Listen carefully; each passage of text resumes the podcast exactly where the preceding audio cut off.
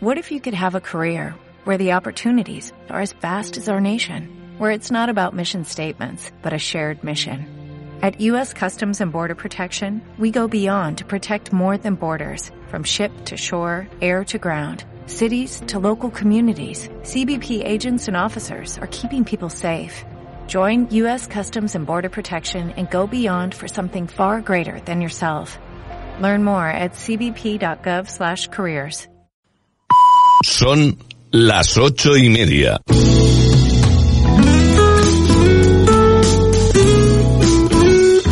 Radio Las Palmas FM.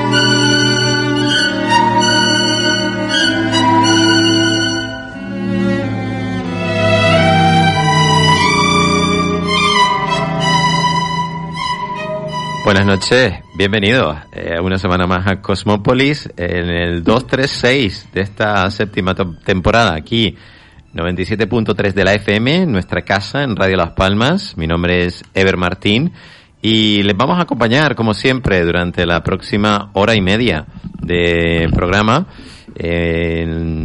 Muy bien acompañados como siempre con eh, lo mejor de los invitados que nos trae también nuestra queridísima Cristina Corsali. Cristina, buenas noches, bienvenida. Buenas noches, Ever. Muchas gracias.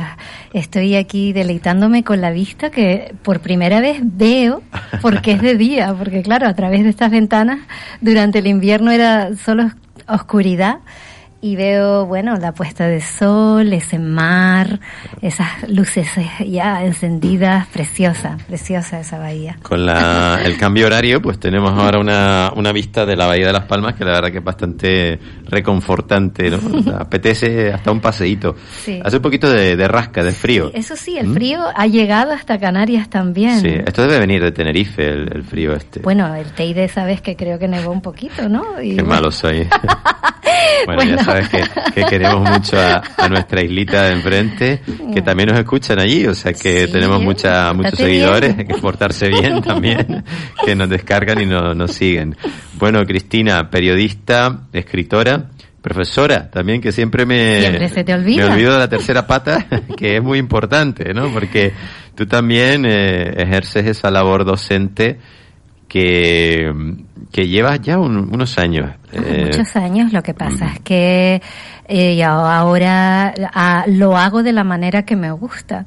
Y es em, pues en línea y con los estudiantes em, en o sea, personal, no, no, no piso un aula eh, desde hace tiempo, la verdad es que es uno de los de las profesiones mm, más duras, diría yo, aunque la gente solo piense en las vacaciones, etcétera, etcétera, eh, hay que hay que vivirlo para saber lo que es hoy en día estar dentro de una clase al frente de, de todos esos niños o jóvenes, eh, tal y como están las cosas, sobre todo hoy en día. Eso es muy muy difícil.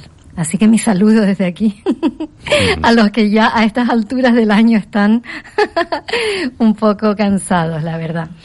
Bueno, creo, creo que podemos eh, anunciar, ¿no? Sin, sin temor a, equivocarnos, que la semana que viene vamos a tener un invitado muy especial eh, en la figura, eh, no, la, la, semana que viene no, que es Semana Santa, Semana Santa, eh, ya me estoy adelantando, las ganas, las ganas que tengo de, de, de recibir a Carlos González Martínez, que es, eh, bueno, músico, productor, compositor, con una, una trayectoria profesional dilatada, y con eh, muchísimo que contarnos, ¿no? A propósito de la música, también ejerce una labor eh, docente, didáctica, y la verdad es que estamos muy ilusionados. Le vamos a recibir el próximo eh, jueves 21, Cristina, si no me equivoco. jueves 21 de abril. y luego también el 28, creo que prácticamente también, aunque está por confirmar, pero eh, tendremos aquí a José Vicente Araña, nuestro amigo eh, trompetista, músico, arreglista, compositor, que es también de la Gran Canaria Big Band, eh, profesor de, la Escuela de Gaete. Así que nos vendrá a contar cositas también de la música y, de historia de la música, que yo creo que, que gustó mucho ese programa, se descargó. muchísimo en, en redes sociales y la verdad que nos escuchó muchísima gente Así que vamos a repetir el día 28. Hoy eh, vamos a dedicar el programa al mundo del vino, pero le vamos a dar un enfoque diferente, ¿no? Y es que el, personaje que tenemos esta noche, Cristina, la, la persona que nos va a acompañar, eh, es una auténtica... Em, a ver cómo lo digo, una explosión, ¿no? El vocabulario, la manera que tiene de presentar, eh, digamos, eh, sus productos y, y también eh, digamos, su labor eh, al frente de una empresa de enoturismo o enotumismo, ¿no? que es como la denomina él también en su, en su página. Eh, hoy nos acompaña Enrique López y creo que le podemos saludar ya. Buenas noches, Enrique. Muy buenas noches. Buenas noches. Muy buenas noches. Muchísimas gracias por aceptar nuestra invitación esta noche, por hacernos un huequito, Enrique, y bienvenido. A todo lo contrario, yo agradecido a vosotros por contar conmigo. Mm. Enrique, bueno, ya como digo, tiene, tiene eh, unas redes sociales, eh, arroba eh, Winnie Fogg, creo que lo digo bien, en, Twitter. Enrique López, también conocido como Winnie Fogg, eh, creo que tiene algo que ver con Phileas Fogg. Luego nos contará un poquito más al respecto de este, de este viaje maravilloso que él emprendió alrededor del mundo del vino. Él es sumiller, es licenciado en economía, eh, ideólogo y director de El Cabino, ¿eh? un viaje de enoturismo que combina eh, Camino de Santiago, visita a bodegas y otros viajes como cabalgata, cabalcata, perdón, a ciegas, viajes sorpresas de una semana de duración y enotumismo, que decía yo antes, ¿no? Que es enoturismo para singles, ¿eh? que está muy bien esta denominación. Enrique. Sí. bueno, sí, eh, efectivamente, todo eso que has contado es, correcto. Ajá. Además, eres autor de, varios libros. Te cuento un vino, ¿eh? preguntando. Premio Gourmand Cookbook Awards a Mejor Libro de Vinos en España en el año 2015 y Memoria de un submiller. Submiller, no sé si también con alguna connotación especial, ahora nos contará eh, esta palabra, ¿no? Eh, una historia de humor al vino. Ya se, se constata, se denota que hay mucho sentido del humor en todo lo que haces, Enrique. Bueno, yo creo que sí, que, que muchas veces eh, los profesionales hemos quizá hecho de este mundo del vino algo demasiado serio, ¿no? Eh, y, eso a veces incluso aleja al consumidor o al posible consumidor y, a mí me gusta pues darle un toque efectivo ¿no? y alegre que tiene que tiene el vino por supuesto y, y desmitificar un poquito que, que para consumir vino tienes que ser un entendido que es algo totalmente incorrecto entonces sí sí sí que trato de darle siempre un toquecito de humor a, todas las actividades que llevo a cabo mm. Me ha encantado la página web que tienes, Enrique, eh, winifog.es, que la verdad que invito a todos los oyentes a que se den un paseo por la página. Y ahí, bueno, ya nos anuncias, ¿no? ¿Quién es Winnie Fogg? Conóceme. Eh, Winnie Fogg dices, me llamo Enrique López, tengo entre 40 y 50 años y dicen que el buen vino mejora con el tiempo. Dice que si esta afirmación fuera cierta se podría decir que yo no soy un buen vino, ¿no? Sin embargo, eh, lo que sí me han dado los años son unas ganas inmensas de aprovechar la vida.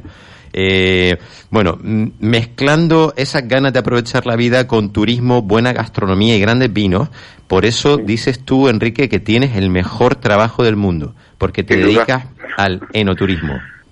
Sin duda, sin duda tengo, soy un afortunado, me considero una persona muy afortunada por el trabajo que, que tengo, eh, porque al fin y al cabo es irme de viaje con, con personas que ya son amigas, y al, final del viaje ya son amigos, y hacer que ellos se lo pasen bien y así me lo paso bien yo también, con lo cual, bueno, mi, eh, viajar, hacer turismo, eh, conocer bodegas, beber buenos vinos y disfrutar de la gastronomía, de la mejor gastronomía de los sitios donde vamos viajando, para mí es, un lujazo, un lujo tremendo. Porque tú eres economista de profesión, pero eh, en un momento dado te planteas que eh, el mundo del vino, del que estás enamorado, puede ser también, eh, digamos, tu, tu, tu carrera, tu trabajo. En 2010 te titulas como sumiller y comienzas esta andadura profesional. ¿Cómo se te ocurre, eh, digamos, mm, pues mm, convertirte, transformarte, Enrique, en sumiller y crear esta empresa? Bueno, eh, eh, en realidad eh, me empuja un poco la vida, ¿no?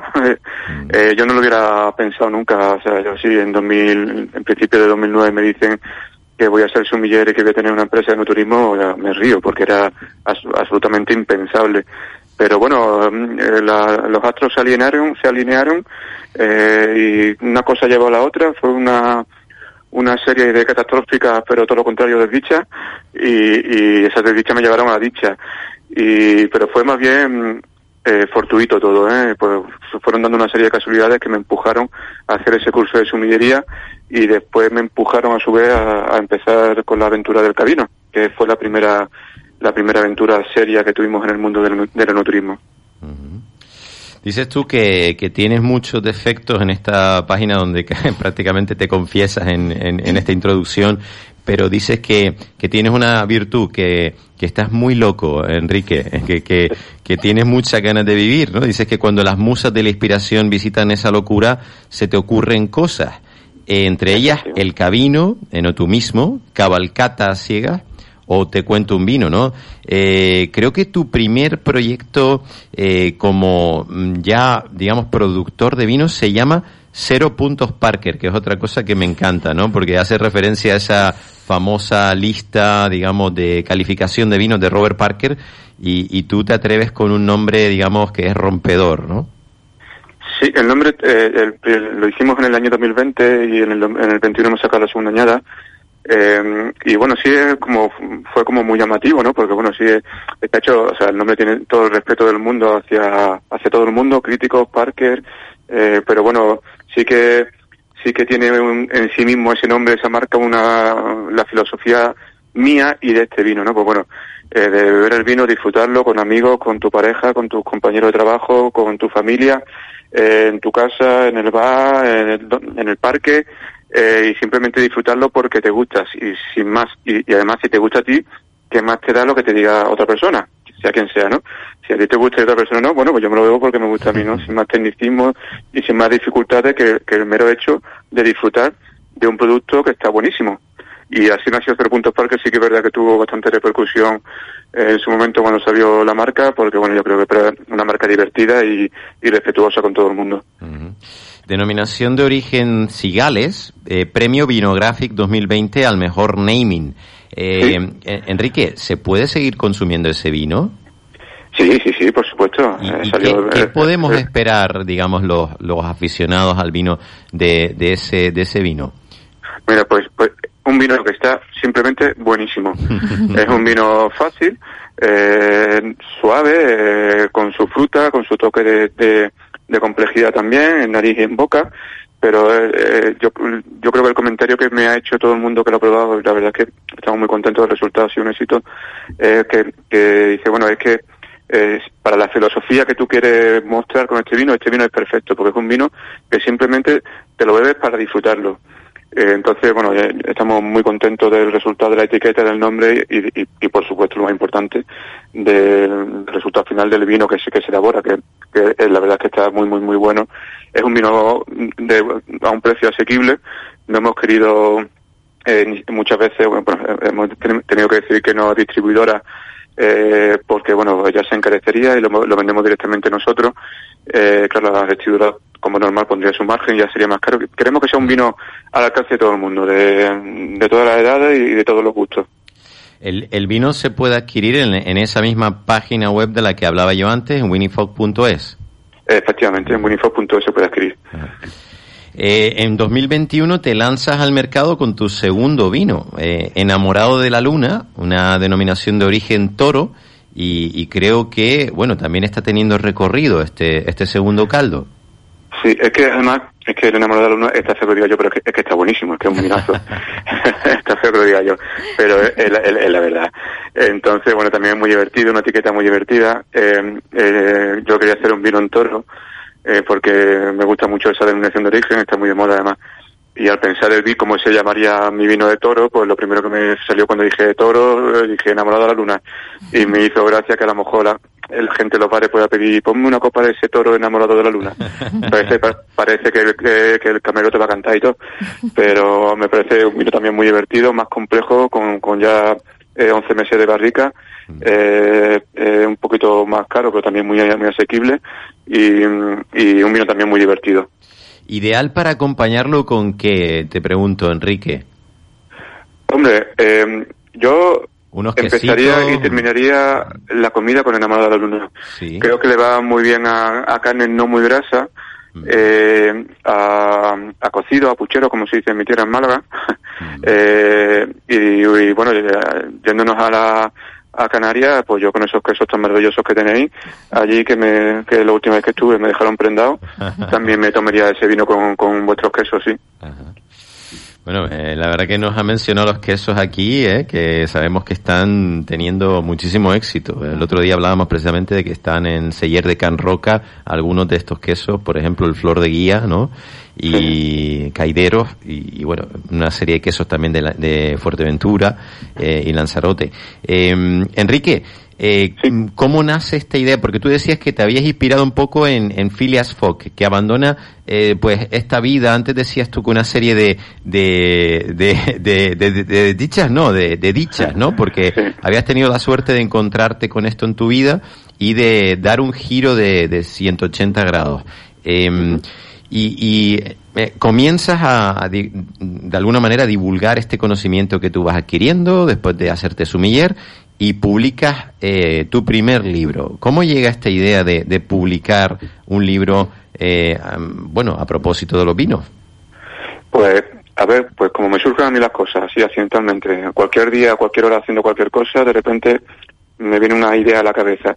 Concretamente esta de Te cuento un vino, bueno, esta, venía yo de, yo ahora vivo en Valladolid, pero soy malagueño, y venía de, la playa de Málaga, de estar un ratito en la playa, y por el y el día anterior había visitado una bodega en Ronda, me había encantado la historia que me había contado el bodeguero, eh, y fui recordando esa historia y, y, y uniéndola con otras historias de otras bodegas que me habían contado en otras bodegas, ¿no? Y, me di cuenta que lo que más me gustaba de visitar una bodega no era cuando me enseñaban el depósito de fermentación o, me explicaban el proceso de elaboración del vino, que bueno, que más o menos es el, eh, es, el mismo proceso, más o menos, ¿no? Con, las características de cada zona también, pero bueno. Y, y, y, pensé, eh, alguien debería eh, recopilar toda esta historia de las bodegas españolas y escribir un libro sobre eso. Y, y, llegando a mi casa dije, bueno, pues a ver si lo escribo yo, yo no lo había escrito nunca, no, no soy escritor.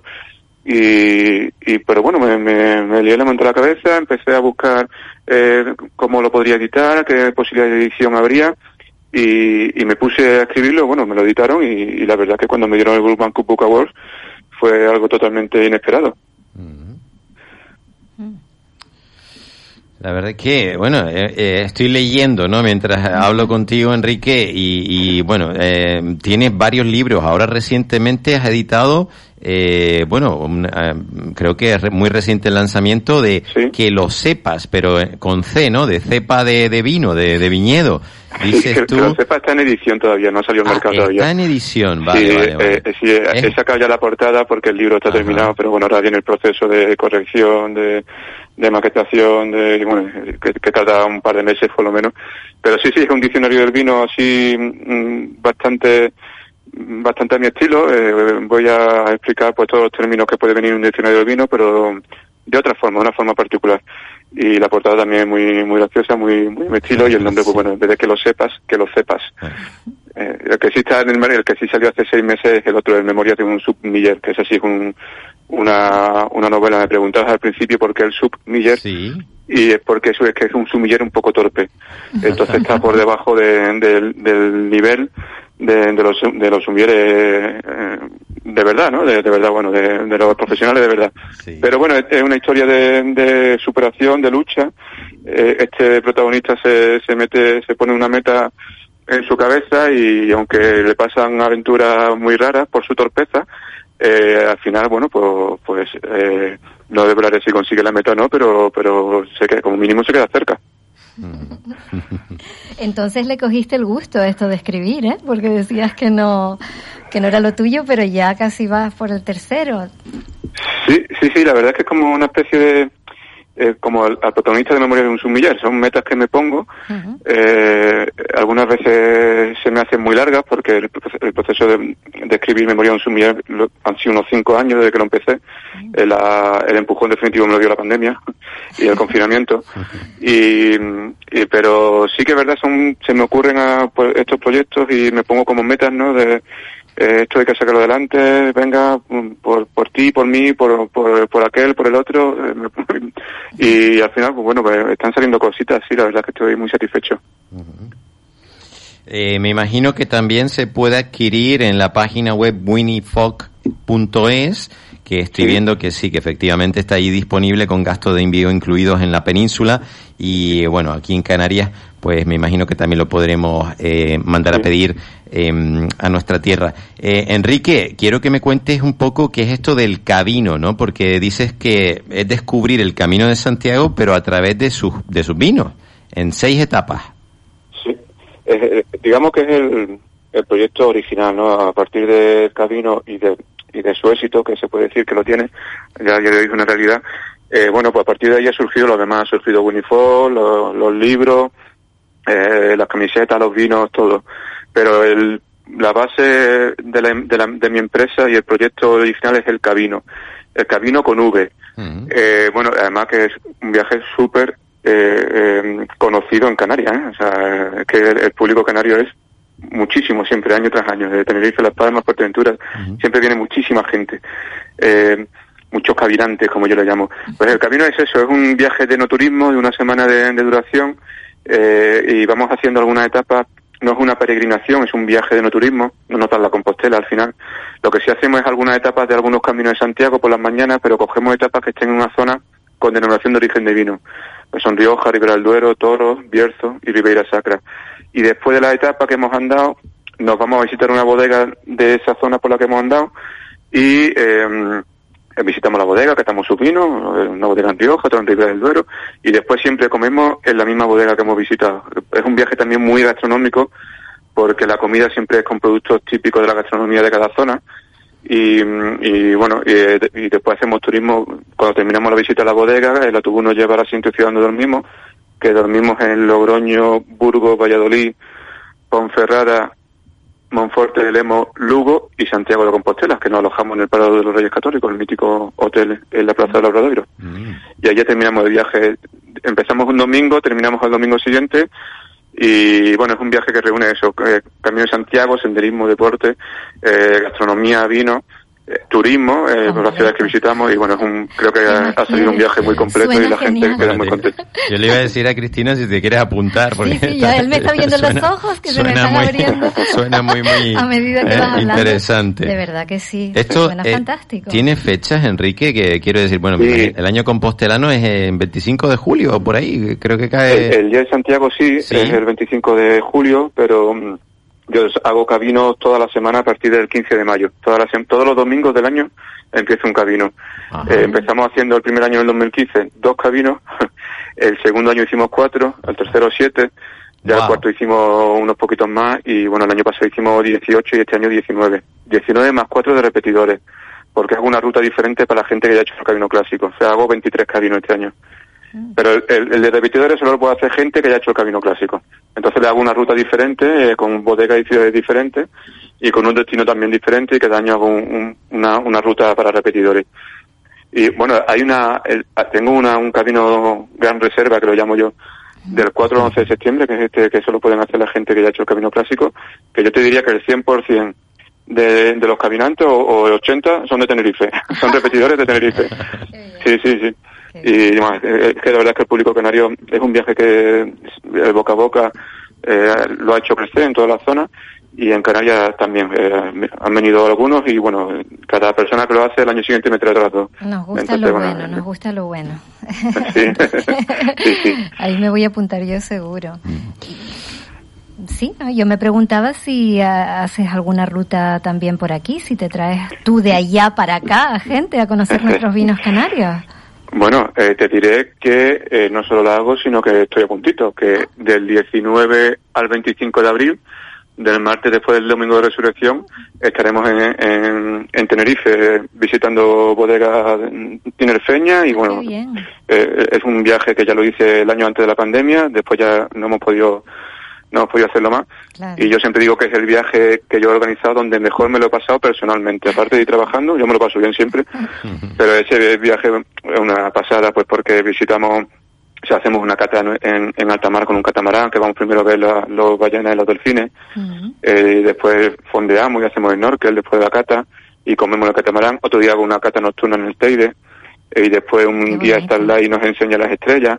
Eh, otro día en una bodega de Felipe Monge, bodega Monge, ahí hacemos un curso de elaboración de, de, mojo picón, que es muy divertido, y después hacemos un concurso por pareja de quién hace el mejor mojo picón, súper divertido, y la verdad es que nos lo pasamos pipa.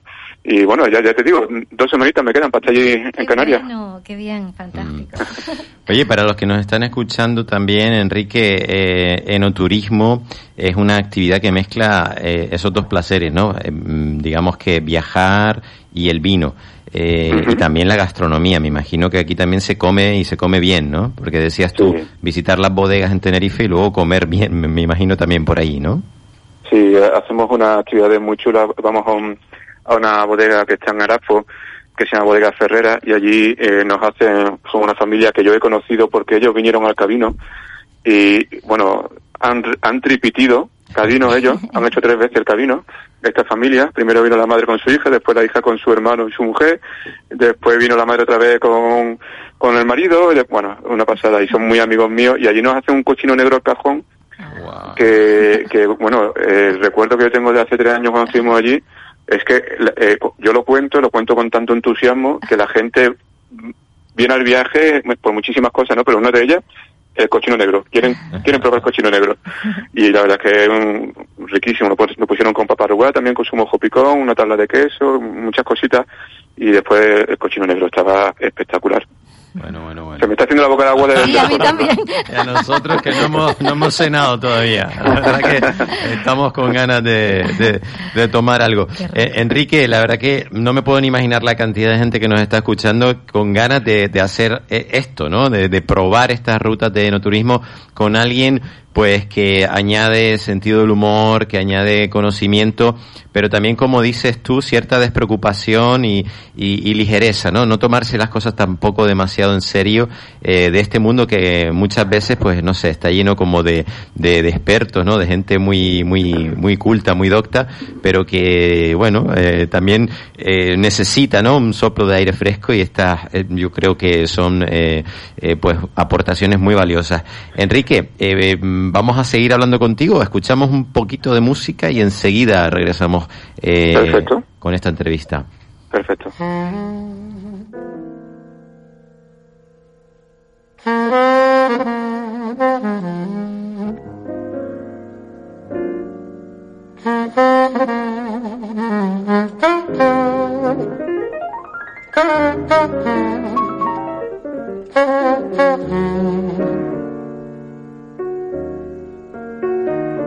Thank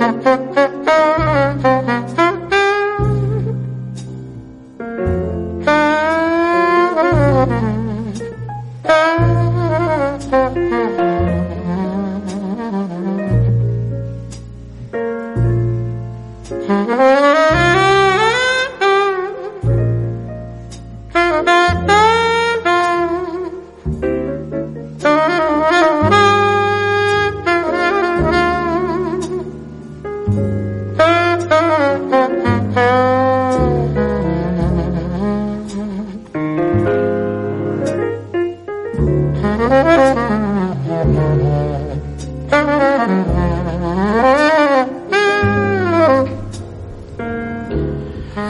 Continuamos aquí en el 236 de Cosmopolis y lo hacíamos, eh, por supuesto, escuchando a Colin Hawkins, ¿no? Yo la verdad que hay poca gente tan reconocible como el saxofonista eh, que fue tremendo, ¿no? De St. Joseph, Missouri, Estados Unidos, nacido el 19 de mayo eh, de un 1904 y fallecido en el 69.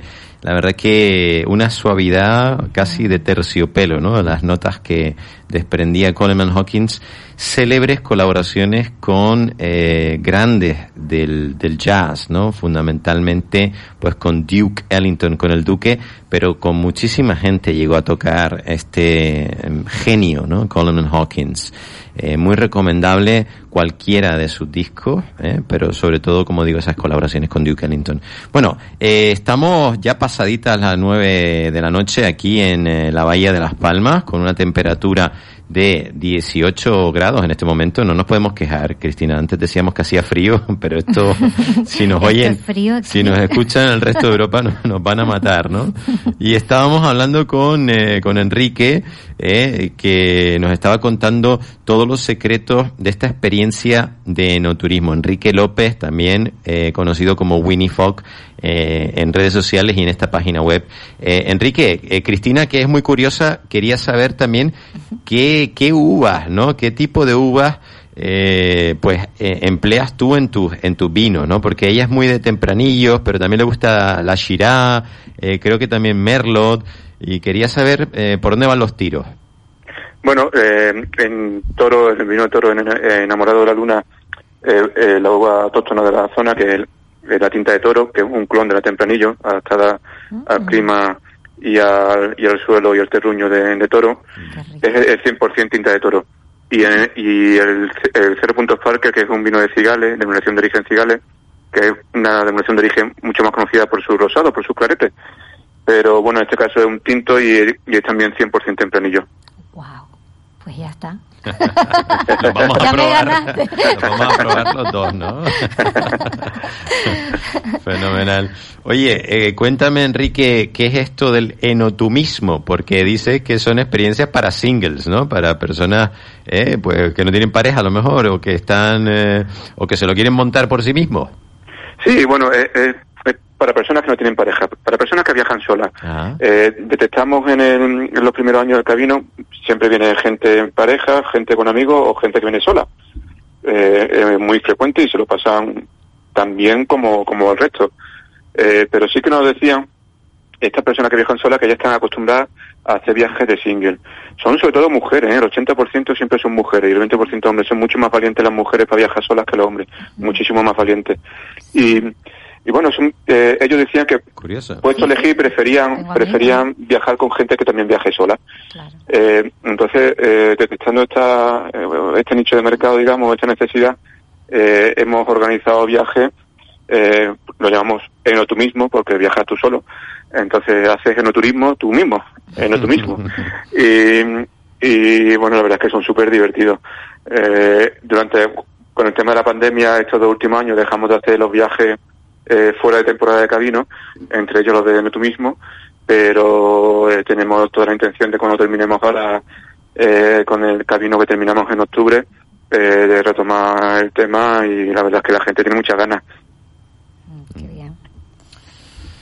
Me gusta el vino, dice aquí en la, en la página web. Me gusta cuando tiene capa media alta y color rojo picota, pero del Valle del Jerte en la segunda semana de julio.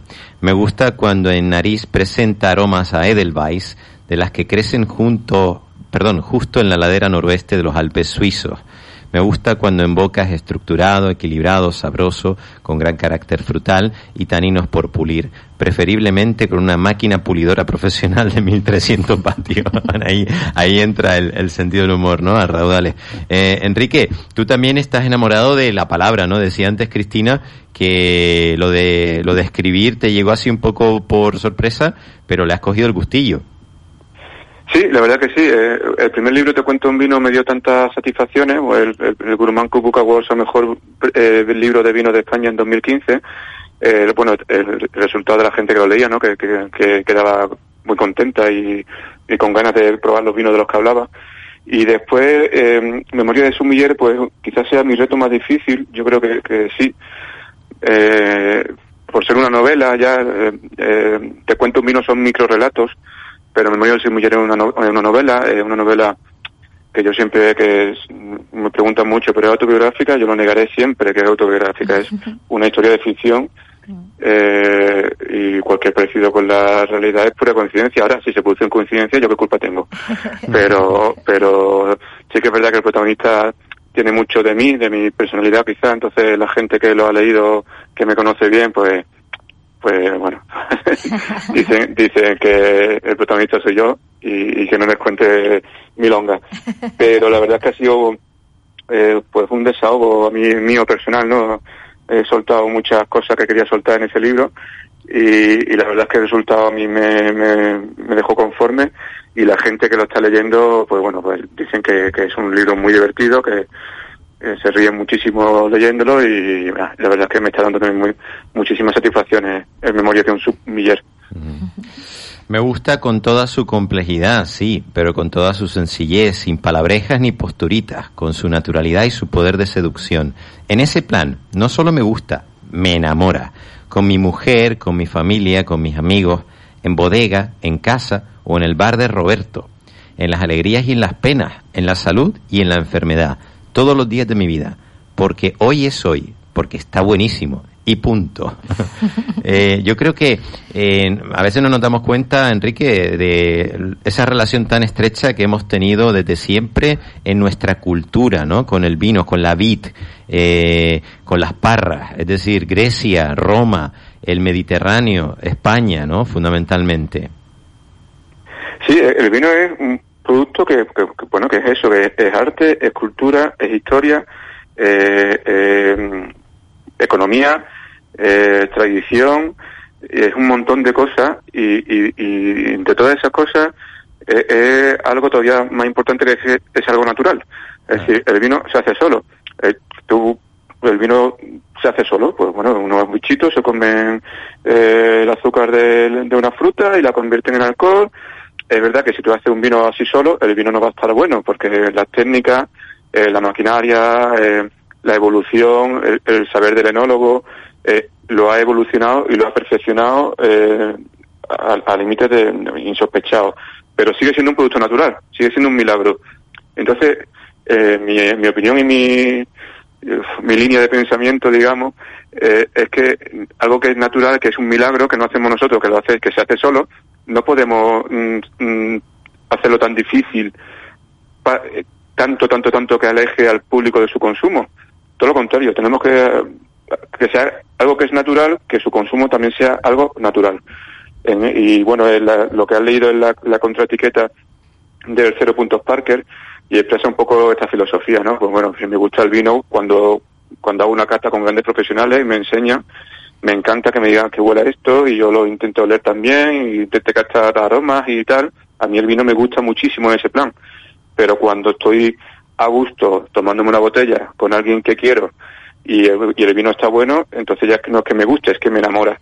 Y, y esa es un poquillo la filosofía mía y de Cero Puntos Parker. ¿Y a qué te refieres, Enrique, cuando hablas del alma del vino? Bueno, eh, un poco lo, que ponía en Te cuento un vino, ¿no? Eh, yo creo que el alma de un vino se refleja en el lado humano de la persona que lo elabora, de la persona o las personas que lo elaboran. Y es su personalidad, es su historia, eh, cómo, cómo se le ocurre hacer ese vino. Eh, yo creo que te cuento un vino siempre digo que, que, lo que le trato de explicar es el lado humano del vino, ¿no? Pues eh, eh, cuento historias de, de, cómo se conocieron los bodegueros, cómo nació esa bodega, por qué este vino tiene este diseño y esta etiqueta, por qué tiene este nombre, qué significa. Eh, toda, toda esa, todos los vinos, todas las bodegas tienen una historia, un lado humano, y para mí forma parte del alma del producto que estás consumiendo. Y a mí eso me encanta. Bueno, aquí estoy leyendo que Tucídides decía que los pueblos del Mediterráneo empezaron a emerger del barbarismo cuando aprendieron a cultivar olivos y vides, ¿no? Y que esa fue su evolución.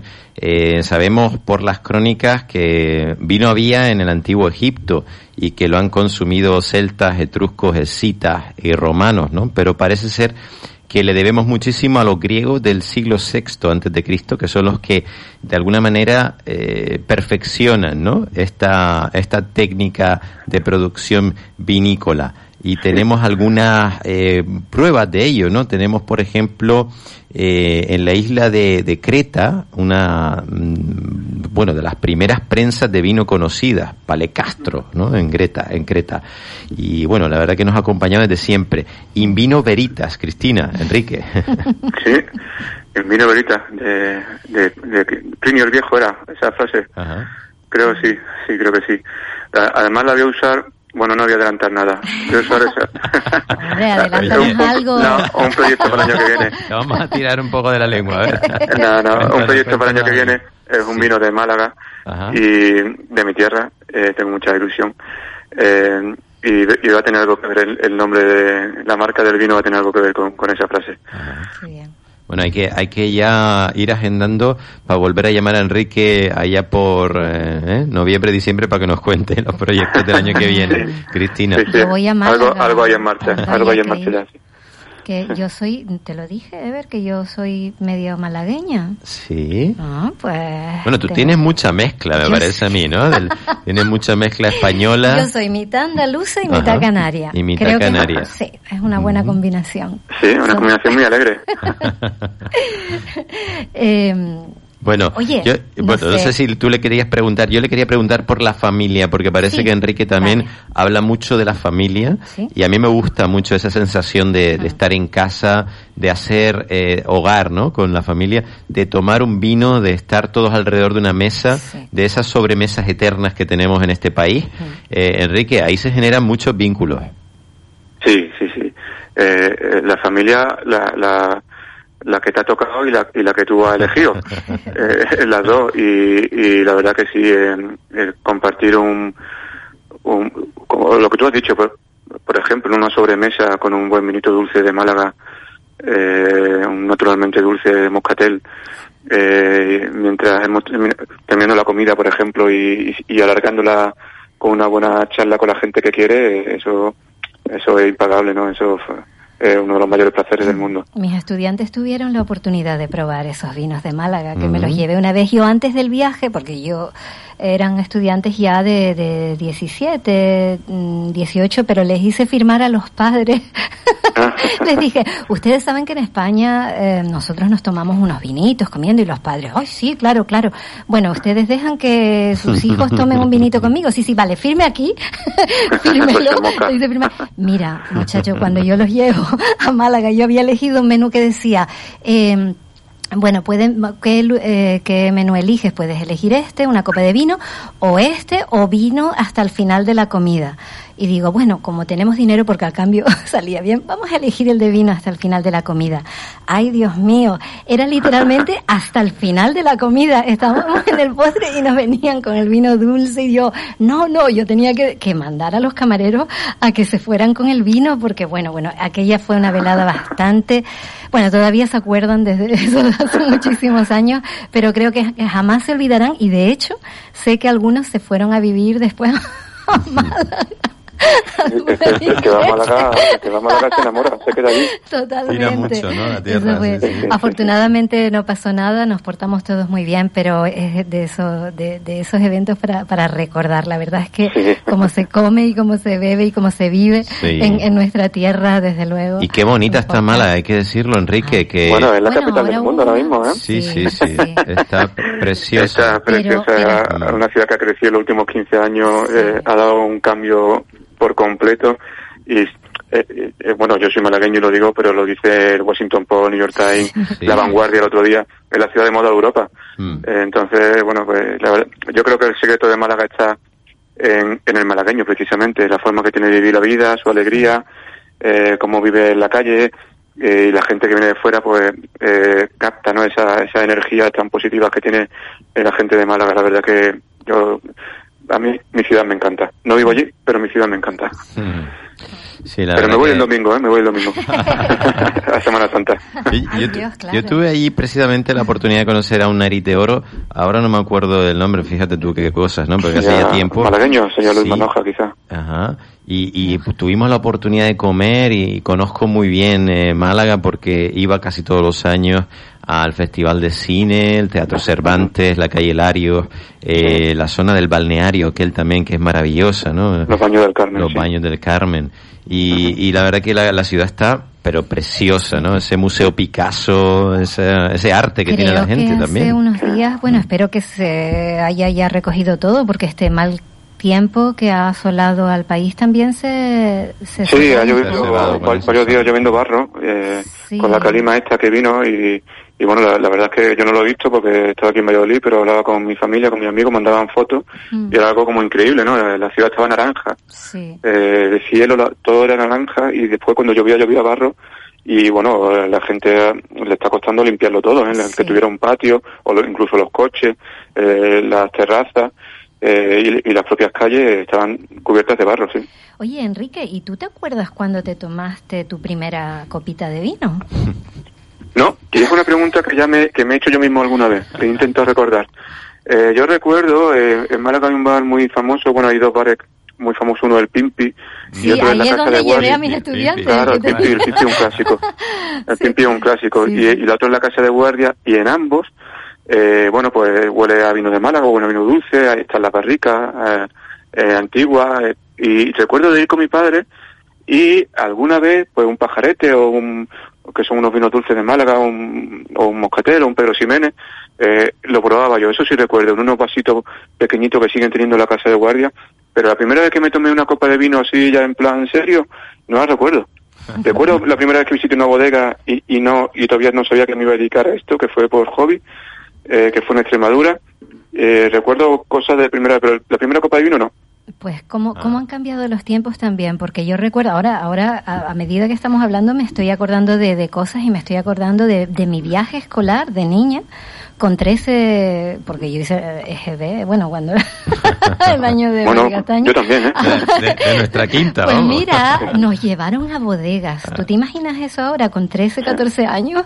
Ahí nos llevaron a tomar vinito, y eran en Andalucía, sí, bueno, fuimos a Jerez, fuimos a... Ah. Sí, oye, oye, oye, oye, hay, hay que ver, ¿eh? Cómo eran las cosas antes, sí. Yo, yo quería preguntar. Aquí estamos, ¿eh? Sí, sí, aquí estamos. No, no ha pasado nada más, nada grave. Seguimos, vivos, sí. Le quería preguntar también a Enrique, eh, a esas personas que nos escuchan y que no se atreven nunca a salir de el binomio Rioja-Ribera del Duero que hay muchísimos vinos en España y muy buenos. Decías tú antes, pues bueno, tú nos, nos traes dos, estos dos en los que eh, has em, participado como productor, Enrique, pero ¿qué le dirías tú a alguien que va al supermercado o incluso a estos eh, supermercados o grandes almacenes que no se atreven mucho a, a, variar, ¿no? Porque parece que vamos a algunos sitios y solo vemos Rioja, Ribera del Duero, que oye, estupendo, ¿eh? fenomenal pero salir un poco también, yo creo que tiene su, su cosita, ¿no?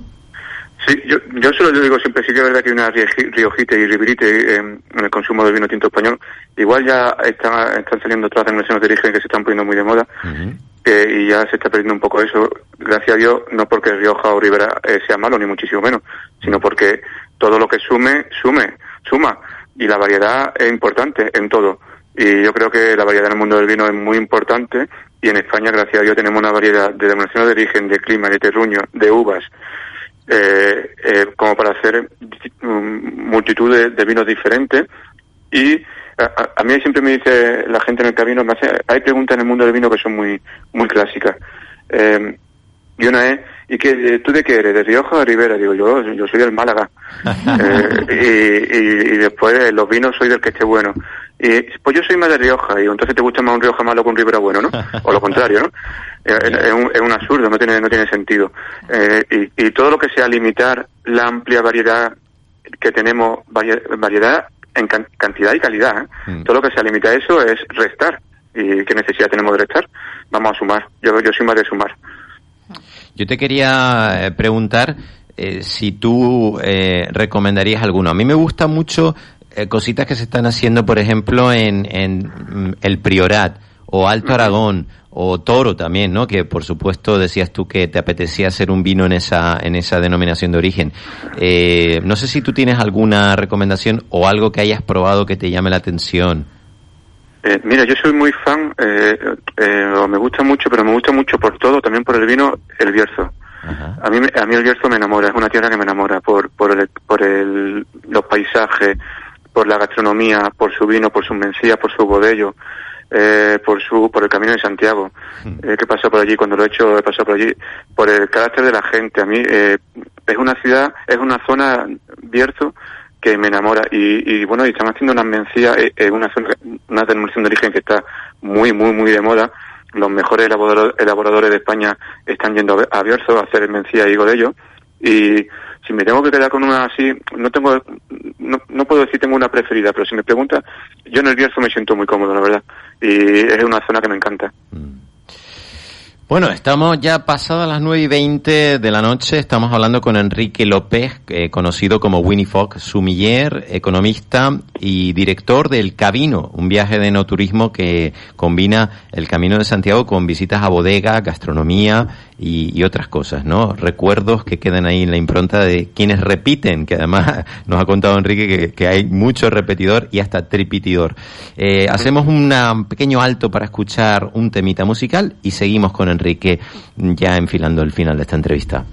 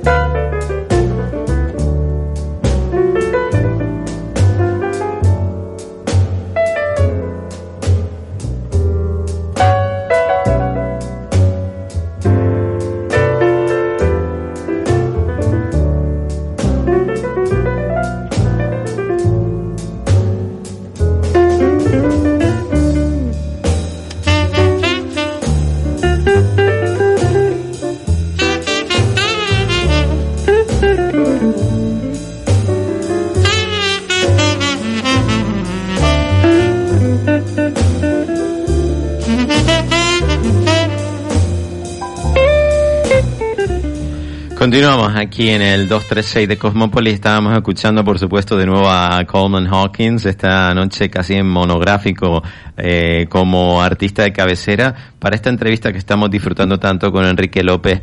Eh, Enrique, me quedan nada, un par de preguntitas. Eh, te agradezco muchísimo esta entrevista. La verdad que ha sido una, gozada, un placer todo lo que hemos aprendido y, escucharte, ¿no? La pasión y, el amor que tienes también por, por lo que haces, que creo que eso se transmite. Bueno, te quería preguntar por qué es cabalcata a ciegas, porque creo que son viajes sorpresa y ¿de qué va este tema? Bueno, eh, sabéis que esta cosa que es eh, hacer catas a ciegas, ¿no? Eh, yo se me ocurrió hacer un, un viaje que, que fuera totalmente sorpresa, que nadie supiera nada. Eh, y se me ocurrió un nombre, ¿no? En vez de cata ciega, pues cabalcata, cambiando cabalgata por cabalcata, cabalcata a ciegas. Pues son viajes son súper divertidos. Hemos terminado eh, la primera semana de mayo hemos hecho uno y bueno, lo recojo a la gente en Madrid el lunes, les dejo el domingo siguiente en Madrid, eh, una semana entera, siete días, y no saben nada. Eh, solo saben que van a dormir en paradores, en paradores nacionales, wow. pero no, no, saben en qué parador, ni cuántas noches en cada parador, ni dónde van a comer, ni qué bodega van a visitar, ni no saben absolutamente nada. Son muy divertidos porque bueno, la gente va mirando en Google Maps, eh, tratando de descubrir la ruta, mirando de dónde, por el sitio donde vamos, dónde puede haber un parador, que esa carretera nos lleve, si es zona de vino, y van haciendo su apuesta. O, vamos a dormir en Salamanca, no, yo creo que pasamos y llegamos a Zamora, ¿no? y, va, y yo callado, y, y, todo el rato preguntando, y son todas sorpresas, les paro en la bodega a comer, eh, no saben qué bodega es, eh, no saben qué van a comer, bueno, es súper divertido. ¿no? Este que hemos terminado en mayo, éramos 20 personas y bueno, ha sido un viajazo. Hemos hecho eh, Parador de Zamora, eh, Villafranca del Bierzo, León y, Salaman y Salamanca, efectivamente. Y ha sido un viajazo. Qué bien, qué divertido, la verdad. ¿no? Entonces, ¿qué, ¿cuál es el perfil de, de, tus clientes? Porque parece gente muy que se apuntan a todo, ¿no? Y no sé, o, o hay gente de todo, de todas las edades, o más o menos en este viaje. Bueno, la cabalcata la, la hace gente que ya viaja conmigo. Eh, son gente que ha hecho el camino, claro, se de mí, efectivamente. O, o que vienen con alguien que haya viajado ya conmigo.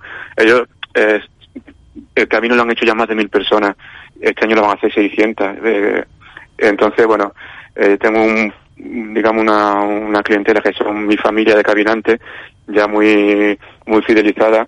Y, y, bueno, pues ellos saben que si yo organizo un viaje van a dormir en hoteles buenos, eh, van a visitar bodegas chulas, van a beber buen vino y van a comer muy bien. Mm. Y además todo organizado, eh, con el autobús, eh, bueno, entonces son gente que, que sabe que, que, el viaje va a estar chulo. Eh, y bueno, y es un poquito una aventura. Y al camino vienen pues todo, todo, todo tipo de edades. Si tengo, tengo un porcentaje amplio de, de, de personas que ya están jubiladas o que no, o que no están trabajando, eh, que, ya han terminado su, su periplo laboral en su vida y, tienen más tiempo. Eh, bueno, he tenido parejas de novio que han, que celebrado su boda, o sea, su viaje de luna de miel ha sido con el camino, eh, eh, padres con su hijo ya mayorcito, con niños de 18, 20 años, eh, bueno, de todo tipo. Eh, pero sí, hay un porcentaje amplio de gente que ya está jubilado, que no está trabajando y tiene la capacidad económica quizá y el, y el tiempo y, y las ganas de, de, hacer este tipo de viaje. Qué aventura, qué bien. Y, y hablando de, de, economía, porque decías tú antes, Enrique, que el vino es economía, por supuesto, sí. ¿eh? y que genera actividad económica. Y tú como licenciado en economía sabes mucho de incentivos. Y, y, quiero que me expliques qué es esto de un viaje de incentivo, porque creo que también tienes un viaje así como eh, diseñado para profesionales, para empresas. Sí, el, esto que está tan de moda ahora se llama team building, que son bueno son viajes de incentivo que hacen las empresas, pues me se ponen en contacto conmigo y me dicen, bueno, pues quiero tres días eh, en una bodega, quiero hacer una actividad de motivación, eh, la empresa se lo, se lo regalan a, a sus empleados o a sus mejores vendedores o a sus mejores proveedores y es una forma de hacer un poco familia, ¿no? De, de hacer imagen de marca, de crear, de potenciar el compañerismo y, y la filosofía de la propia empresa, ¿no? Y bueno, son cosas que, que motivan mucho, ¿no? Eh, eh, la verdad es que el, el enoturismo te, te, da mucho juego para eso, porque hay eh, a quien no le gusta beber y comer bien. eh, y después si se hace alguna actividad divertida, que siempre se busca algo eh, en el que puedan participar pues todos los todos los que están viajando, ya sean clientes o sean trabajadores, empleados, proveedores, lo que sea, pues mejor que mejor. Mm. Y qué necesario es a veces mejorar los ambientes de trabajo, ¿eh? O sea que para los empresarios que nos estén escuchando, ya saben, esa experiencia, ¿no? Dice, la experiencia de la que más se hablará en tu trabajo, ¿no? Que creo que, que es 100% seguro. Eh, bueno, la verdad que ha sido un, auténtico, un auténtico placer, Enrique. Mío, mío. Enrique López, también conocido como Winnie Fogg. Eh, y bueno, emplazarte a una próxima ocasión. Eh, que te vaya todo muy bonito. La verdad que nos alegramos mucho de tu éxito. Y esperamos poder compartir tanto ese, esos vinos que, que estamos ya deseando probar, ese Cero Puntos Parque y Enamorado de la Luna, y también, ¿por qué no decirlo, algún momento contigo, Enrique, conocerte personalmente y poder pues, hacer alguno de esos viajes? Encantado, muchísimas gracias, ha sido un rato muy agradable y nada, eh, seguro, seguro que tenemos ocasión de repetirlo. gracias. Un abrazo, Enrique López. Un abrazo. Hasta, pronto.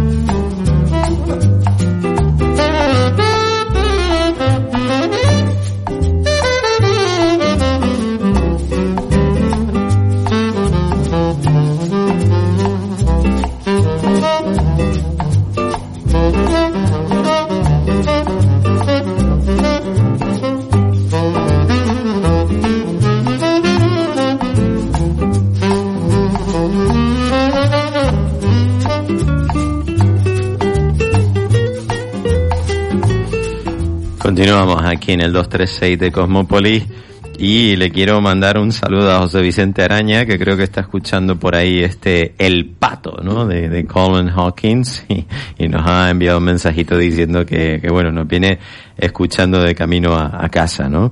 Eh, gracias amigo, eres un grande y te mando un abrazo muy, muy, muy fuerte. Coleman Hawkins, ¿eh? San José, Missouri, 21 de noviembre de 1904. Era otra época, Cristina, otra época completamente distinta, ¿no? Eh, pero eh, qué dulzura, qué, qué, qué tenor, eh, nunca mejor dicho, ¿no? Este saxofonista y clarinetista estadounidense, yo creo que es fundamental para la historia del jazz y para quienes no lo conozcan, por favor, hay que ir a comprar todos sus discos, ¿no? O a bajárselos o lo que sea en streaming. Yo ya no sé cómo la gente consume música, pero que lo hagan, ¿no? Y que paguen por escuchar estas maravillas. Yo tengo dos discos en casa de Columbia Records, la verdad que... De vinilo. Eh, no, los míos, eh, en este caso son CDs, ¿no? De cuando ya la era digital, pero la verdad que eh, explorando siempre esta música, ¿no? Desde hace muchísimos años, con eh, un disco que cayó en mis manos, una colaboración precisamente de Standards con Duke Ellington, y lo decía yo antes, ¿no? Referencia del swing y del, del bop, eh, esa etapa que tanto me gusta que viene antes del bebop, que es casi como, eh, bueno, el, repiqueteo, ¿no? De, de esas eh, trompetas de Dizzy Gillespie y compañía, pero Coleman Randolph Hawkins, Hawk and Bean, como le llamaban los amigos, realmente con un sonido único, especial. Tiene un sello, Cristina.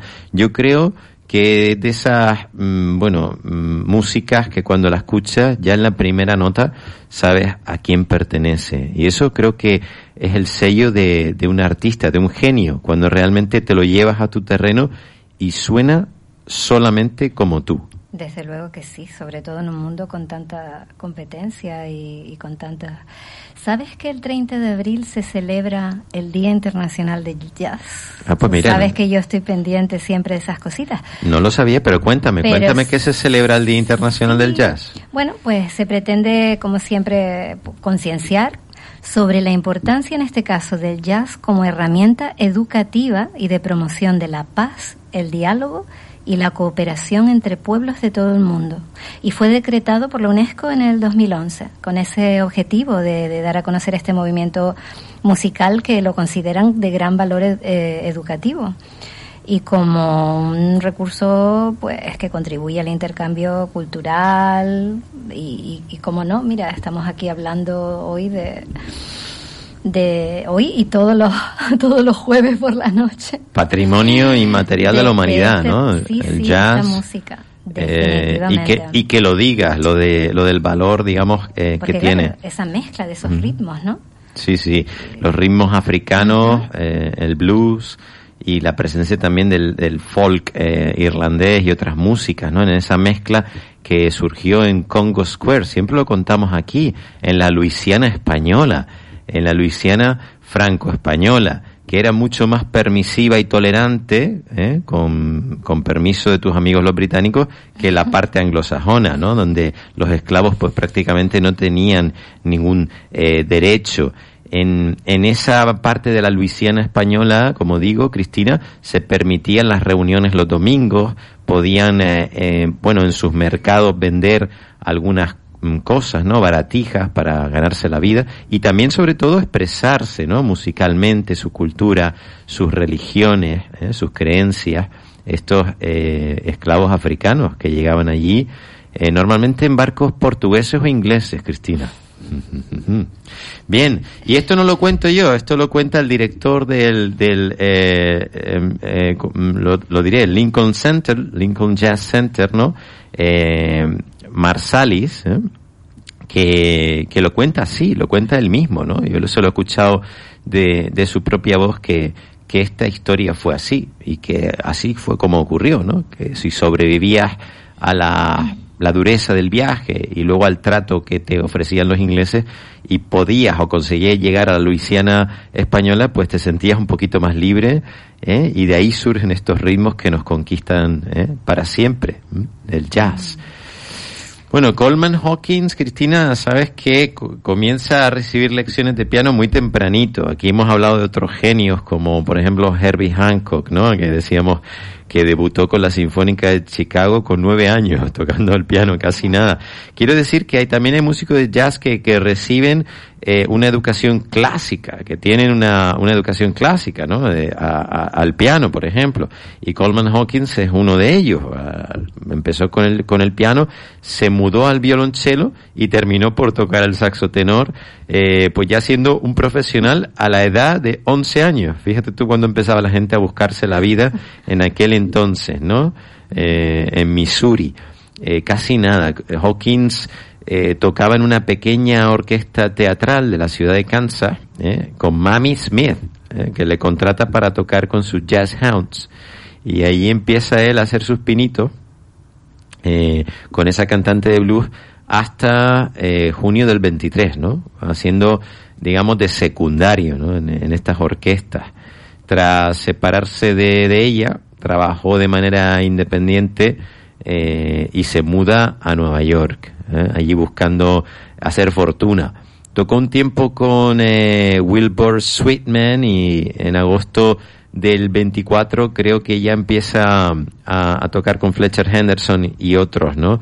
Pero como digo, a él se le conoce sobre todo por sus colaboraciones tempranas con eh, cantantes de blues, con los Cotton Pickers de McKinney, con Red McKenzie, y con eh, también eh, aquellas primeras, digamos, incursiones en el, en el swing, ¿no? Eh, su época aparece muy bien reflejada en una película de Robert Altman, eh, Kansas City, eh, Cristina. Yo digo para la gente que se quiera acercar a este mundo, ¿no? Y, y, descubrir cómo era América a principios del siglo XX, que creo que era un lugar inhóspito, violento, eh, pues con muchísimos problemas de segregación racial evidentes, ¿no? Pero al mismo tiempo, Cristina, un lugar completamente maravilloso desde todo punto de vista, ese melting pot eh, y esa tensión entre, entre culturas y entre bandos que generó pues cosas tan maravillosas como la música jazz. Mm. Estoy mirando, Ever, que aparte de la celebración del Día del Jazz, este mes de abril está completito, tanto en el ámbito cultural como también, bueno, religioso, ¿no?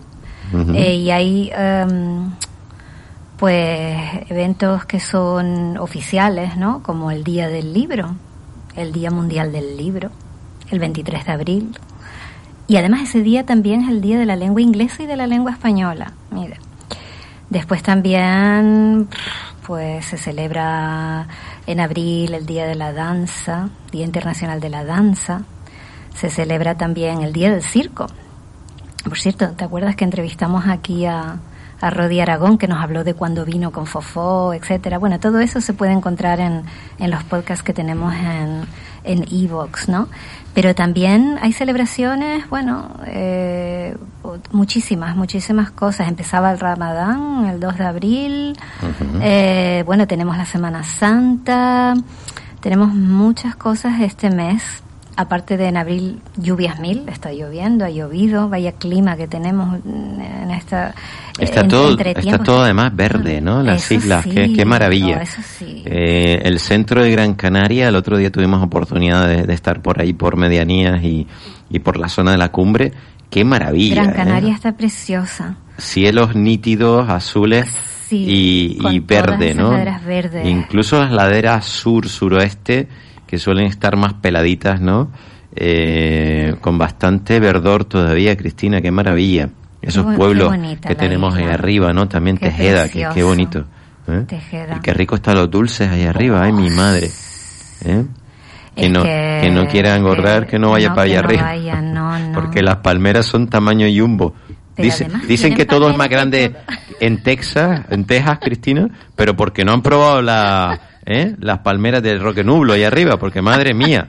¿eh? Tienen tres dedos de grosor. Además, las ¿eh? tienen de todos los sabores, ¿no? Son ladrillos. Eso no lo había visto yo en ningún ¿Eh? sitio. Son bloques del 9. esas palmeras te las tienes que llevar en, en, carretilla. Hombre, ya que uno hace el esfuerzo para subir. que se lleve la recompensa, ¿no? Sí, desde luego que sí. Además están, están buenísimas, así que felicitamos a los responsables, ¿no? De esa dulcería señera, de ese pueblo maravilloso que está creo, entre los más bonitos de, España, ¿no? Votado entre los 20 más bonitos de España.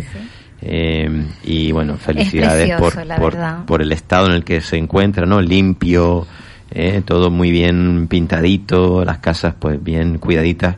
Eh, mm, muchas felicidades al pueblo de Tejeda. Eh, Cristina, creo que tienes otro día internacional en abril. es que estoy, ¿Eh? es que estoy aquí repasando. Pero qué, qué curioso. A ver, cuéntame porque tú sabes que en la cultura japonesa son muy falocéntricos, ¿no? Bueno, es que estoy yo aquí pasando los días, pasando los días y veo de repente...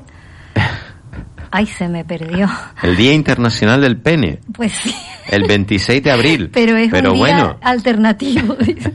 Alternativo, no es oficial. No es oficial. Bueno, no sé si sabes que en Japón tienen incluso museos, ¿no? Dedicados al, al pene, al miembro, ¿no? Eh, bueno, yo me acuerdo le, en, en le, le rinden pleitesía. ¿eh? Y hay culturas donde creo que se consume incluso, bueno, ahí me estoy metiendo en cosas escatológicas, pero eh, creo que el pene de, de ciertos animales tiene una cotización muy alta en algunos mercados asiáticos, Cristina. Creo no, estoy, estoy casi seguro. Bueno, en realidad el, el día este es para, como siempre, para concienciar. Dice, este es uno de los días más extraños y quizás más celebrado. Eh, por muy jocoso o erótico que parezca, este día tiene como finalidad generar conciencia acerca de la práctica del sexo seguro. Eso es todo. ¿no? Ah, pues muy bien. Y ya está. Y sí, la verdad es que un, un, un mes de abril bastante jugoso, bastante cargado de distintas cosas.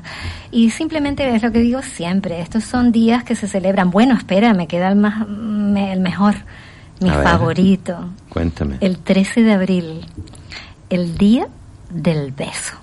Wow. Mm, tampoco es oficial, pero es alternativo. si no, creo que fue fuera la UNESCO la que eh, promulgara esto. Pero pero sí, eh, y además es porque resulta que, ¿sabes cómo se empezó a celebrar? Porque eh, para dar visibilidad al tema del beso más largo, mm, el beso mm. más, más, más largo que sea, y esto es la verdad, ya yo creo que deja de ser un beso para convertirse en yo no sé qué. Pero, ¿sabes cuánto Estuvieron como dos días. O, bueno, en Tailandia, sí. Eh, sí. la verdad es que yo no, no sé, ahora no lo encuentro, pero creo que estuvieron, pues sí, eh, muchísimas horas. Mm, me imagino que pararían para dormir, ¿no? No iban a estar... Eh, ah, 46 horas. Casi nada. Que tuvo una duración de 46 horas, 24 minutos y 9 segundos. Y era para celebrar el Día de San Valentín. Y eso ocurrió en Tailandia en el 2011. Eh, fue el, récord, establecieron el récord uh, mundial del beso más largo. Mm. Eh, ah, pero no, no creo que pudiesen parar para dormir, ¿eh? Creo ah, que esto es de, de eh, seguido, Cristina. que en el 2013 rompieron su propio récord. un beso sin despegarse por un segundo de 58 horas 35 minutos y 58 segundos. Bueno, ya son ganas de, de, ósculo, ¿no? El, ósculo más largo de la historia, ¿eh? casi ahí eh. dos días y medio. Eh, hay que quererse pasar. Debe ser amor. ¿Mm? Debe ser amor, debe ser amor. O el premio, no sé, ¿había algún premio económico, algún incentivo, como nos decía antes Enrique, no? Bueno, nos quedan nada, nos quedan 10 minutitos en buena compañía. Vamos a seguir escuchando música. Ya saben ustedes que tenemos un listado eh, que es abierto para todas las personas que lo quieran disfrutar, que les guste la música que ponemos en este programa y que tiene más de 5.000 entradas, tiene más de 5.000 entradas de música. Pero es que además yo tengo otros listados dentro de esa eh, misma digamos, familia. Eh, tengo listados de música clásica, específicamente ópera y sinfónica, o, bueno, periodo clásico y otros periodos, eh, pues también de música, digamos, contemporánea. Y eh, algunos, mm, bueno, de, dedicados en exclusiva al jazz, por ejemplo, ¿no? Y bueno, si nos quieren seguir por ahí también, pues bajo mi nombre, Ever Martín, pueden encontrar todos los listados. Y nada, seguimos aquí escuchando un poquito de música en el 236 de Cosmópolis. Cristina, enseguida regreso con, contigo.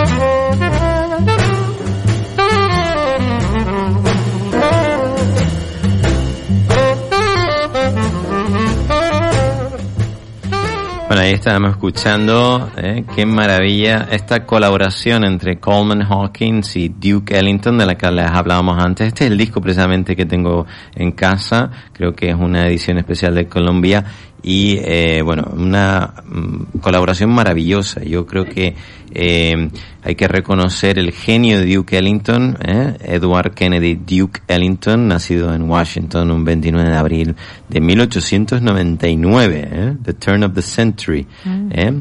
¿eh? Es un uh, compositor de jazz finisecular, que diría un pedante, Cristina, ¿eh? de fin de ciclo, de ciclo, de siglo.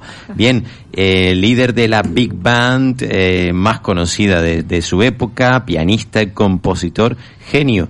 Eh, Duke Ellington, eh, pues mm, la verdad es que murió de cáncer de pulmón, pero mm, yo no le recuerdo ningún tema que no sea una obra maestra, con lo cual creo que con eso lo digo todo, ¿no? Eh, quizás uno de los compositores eh, americanos más importantes de todos los tiempos. Qué genio. Uh -huh.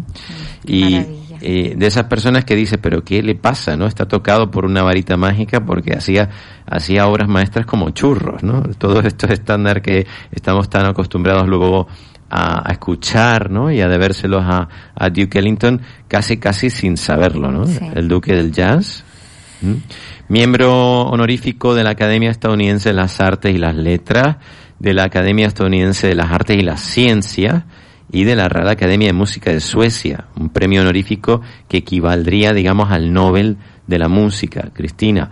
Eh, tiene su propia estrella en el Paseo de la Fama de Hollywood, ¿eh? de los pocos músicos que, claro, ha sido tan utilizado en bandas sonoras de películas que cómo no hacerle un hueco eh, entre las estrellas que más brillan, ¿no? Que son en este caso las de Hollywood. Eh, Legión de Honor francesa, eh, bueno, eh, wow. está eh, en el Instituto del Cine Alemán eh, reconocido como, digamos, el mejor score original de música de los años 57 y 59. Premio Medalla Spingarn del año 59 también. Grammy a la carrera artística honorífico en el 66 y otro Grammy fiduciario en este caso en el año 68 por supuesto, la mayor distinción que puede recibir eh, un miembro, eh, digamos, mmm, de la sociedad civil norteamericana, la Medalla Presidencial de la Libertad, 1969.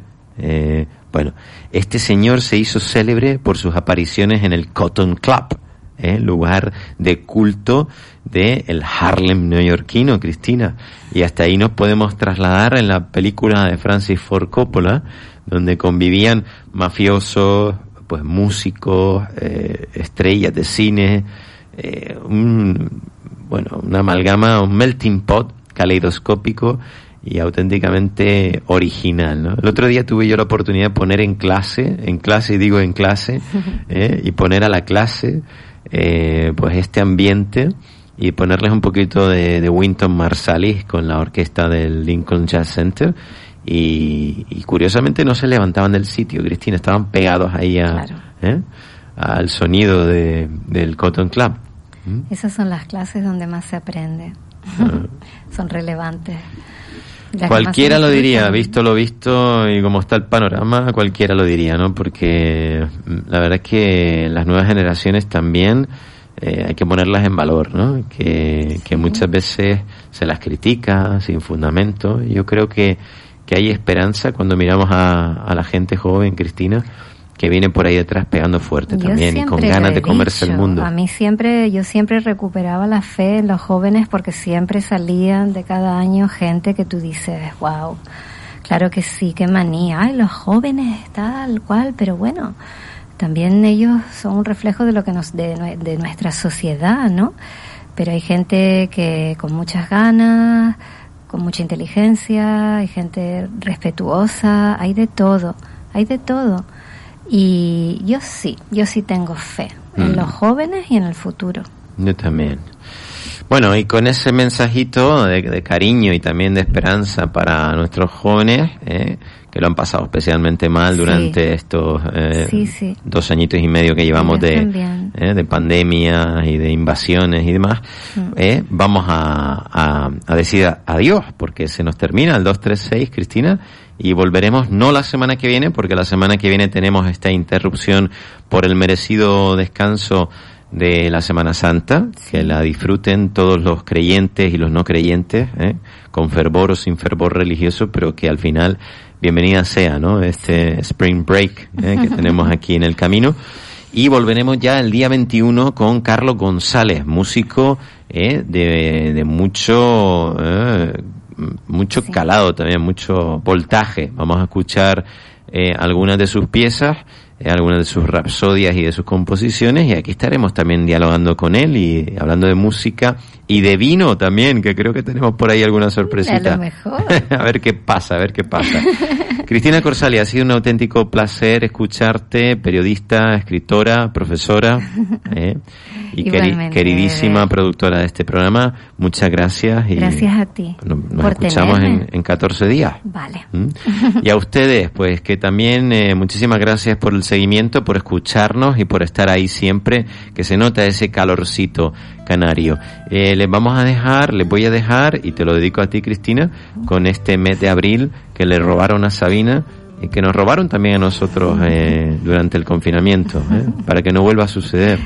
Gracias. Un abrazo.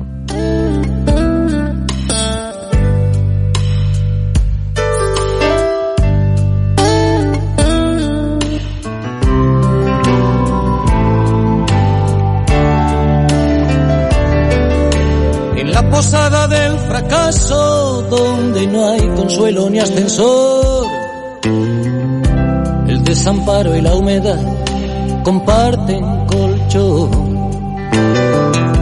Y cuando por la calle pasa la vida como un huracán, el hombre del traje gris saca un sucio calendario del bolsillo y grita, ¿quién me ha robado el mes de abril. ¿Cómo pudo sucederme a mí? Pero ¿quién me ha robado el mes de abril? Lo guardaba en el cajón donde guardo el corazón. La chica de bucas y todas las asignaturas suspendió. El curso que preñada aquel chaval la dejó. Cuando en la pizarra pasa lista el profe de latín, lágrimas de desamor ruedan por la página de un blog y en él escribe ¿Quién me ha robado el mes de abril? ¿Cómo pudo sucederme a mí? Pero ¿quién me ha robado el mes de abril?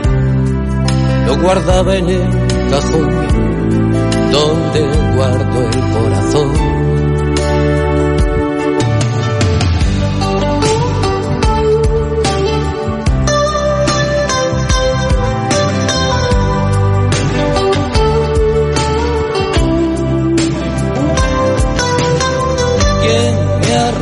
el mes de abril, lo guardaba en el cajón donde guardo el corazón.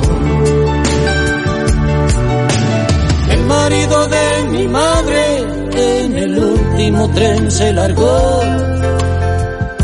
con una peluquera 20 años menos. Y cuando exhiben esas risas de Instamatic en París, derrotada en el sillón, se marchita viendo Falcon Crest, mi vieja, y piensa, ¿quién me ha robado el mes de abril? ¿Cómo pudo sucederme a mí? Pero, ¿quién me ha robado el mes de abril? Lo guardaba en el cajón donde guardo el corazón. Pero ¿quién me ha robado el mes de abril? ¿Cómo pudo sucederme a mí? ¿Quién me ha robado el mes de abril? Lo guardaba en el cajón donde guardo el corazón.